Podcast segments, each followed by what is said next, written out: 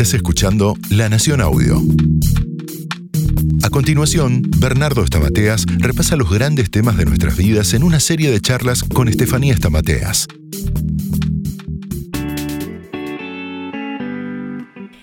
Muy bienvenidos, soy Estefanía Stamateas y estoy junto a Bernardo Stamateas para charlar sobre las críticas y las personas negativas. ¿Cómo estás, Bernardo? ¿Cómo te va, Steffi? Todo muy bien. Te hago una pregunta. ¿Hay alguna manera de manejar las críticas sin que nos afecte emocionalmente?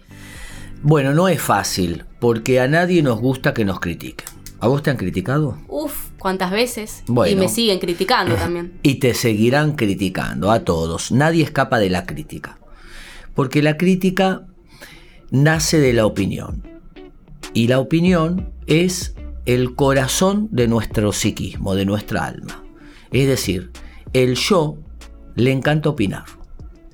Ahora, hay opiniones que son positivas, es decir, te proponen, che, mirá, eh, yo te recomendaría, fíjate de hacerlo de tal manera. La famosa crítica constructiva. Claro.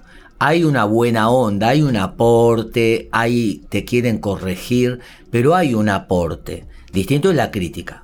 Bien. La crítica no hay aporte. La crítica es tengo bronca y me molesta lo que hiciste o lo que dijiste. En definitiva es una opinión, Sí. la crítica. Sí. Sea buena o mala, positiva o negativa, digamos. Sí. Pero nos duele la crítica. ¿Sabes por qué nos duele? Por ejemplo, ¿vos te acordás las críticas que te hicieron?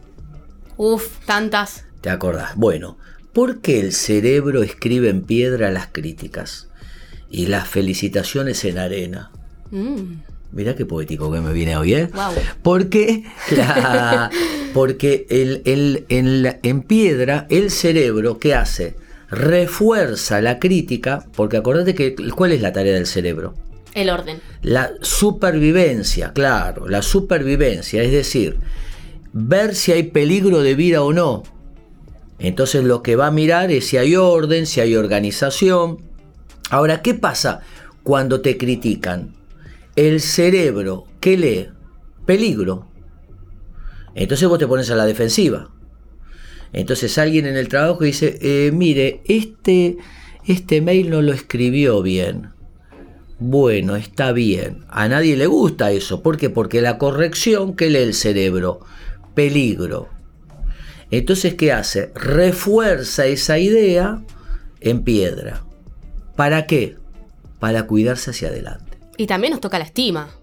Nos toca Que la nos estima. corrijan es como, uy. Nos toca la estima, exactamente, y fija la crítica para corregir hacia adelante. Es decir, si 10 te saludan y uno no te saluda, te acuerdas del que no te saludó porque el cerebro dice, che, fija esto, porque este peligro hay que corregirlo para adelante. Eso explica por qué nos duele y recordamos mal la crítica. Eso pasa mucho con las redes sociales. Quizás tenemos 50 comentarios lindos, pero el que nos acordamos es ese comentario que nos criticó algo específico, ¿no? Y no podemos ver otra cosa que eso. Exactamente, no nos gusta, nos toca el narcisismo, todos, todos ponemos el narcisismo en algún área. Lo metemos en algún área y entonces no nos gusta porque la crítica nos recuerda que no somos omnipotentes. Entonces, cuanto más omnipotente, más me duele la crítica. Cuanto más potentes somos, las críticas las utilizamos para crecer.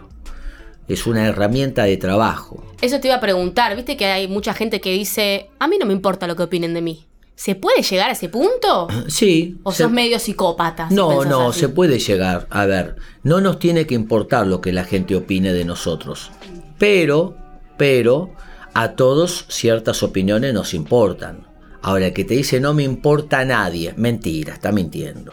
Nosotros tenemos que seleccionar qué opiniones son importantes. Por ejemplo, vos imaginate, a mí la otra vez me mandaron un libro de poesías para que yo lo lea como escritor y le dé mi parecer. Le digo, mira, ni lo voy a, ni me lo mandes, porque yo de poesía no entiendo nada.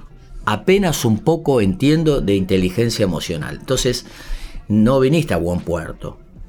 Entonces, uno tiene que aprender a seleccionar cuáles voces son las calificadas y cuáles no. Entonces, cuando uno quiere caerle bien a todo el mundo o valida las opiniones todas por igual, cometió un gran error. ¿Y por qué hay gente que critica todo? ¿Viste esas personas que siempre tienen algo para decir? Sí, están enojadas. La crítica constante es producto, es la hija del enojo. El enojo se expresa a través de la crítica. La persona está frustrada, está molesta, está enojada, anda a saber con qué.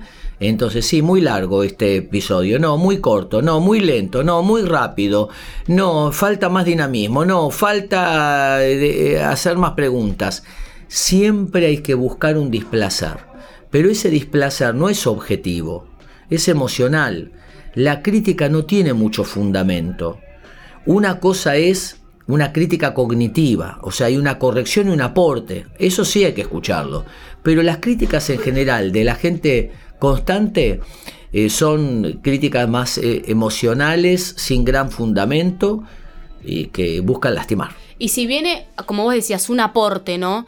Por ejemplo, de un compañero de trabajo, ¿no? Un compañero de trabajo te da una crítica, te hace una crítica, pero vos no se la pediste la crítica, pero es tu compañero de trabajo, sabe del tema. ¿Cómo respondemos bueno, a eso? Hay, hay que escucharla. Fija, eh, mira, hay que tomar todo como un dato. Vos tenés que pensar que es un dato. ¿No hay que ponerle emociones? No hay que ponerle emociones. A vos te corrigen, te dicen esto, es un dato. Che, este mail está mal escrito. Ah, bueno, lo corregís y punto, no le metes emoción pero es muy difícil. Es claro, bueno, pero cuando vos vas al gimnasio. Somos seres emocionales, diría Bernardo sí, Sí, es verdad, es verdad. Pero eh, vos vas al gimnasio, a ver, ¿no? Haces, eh, levantás una pesa.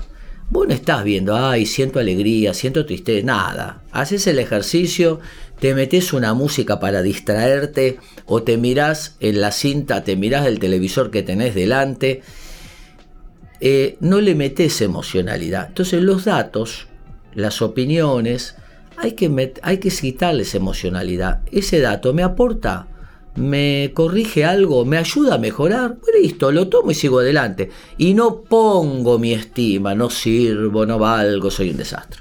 Bien, pero también tenemos que tomar las críticas como de quien viene, o me equivoco. Sí, imagínate, eh, alguien que eh, se me ocurre Twitter, por ejemplo. ¿Viste ese que te critica y es tan anónimo?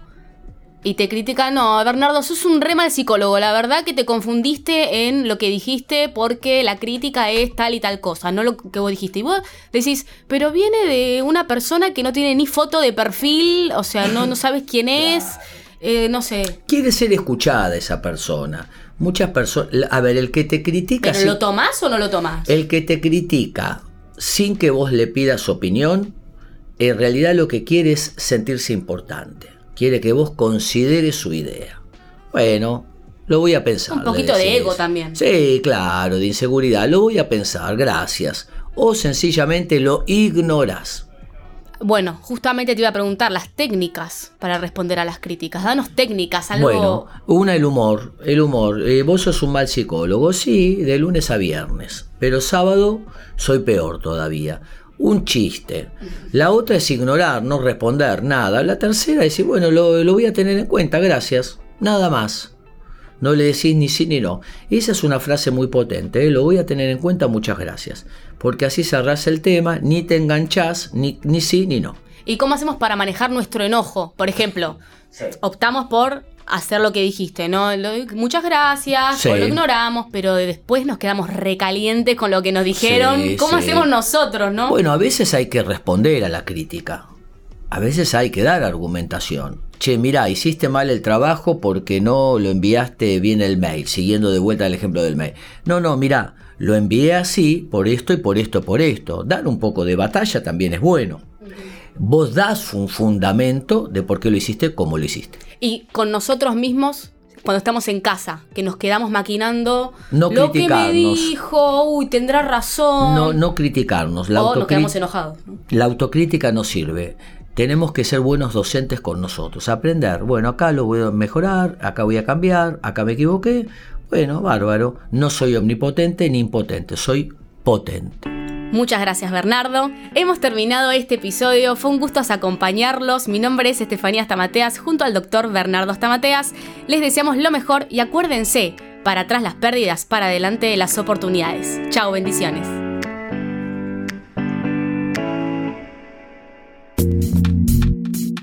Escucha todo el contenido de La Nación Audio en www.lanacion.com.ar barra podcast. Súmate para no perderte ningún episodio. Estamos en Spotify, Apple Podcast, Google Podcast y en tu reproductor de podcast favorito.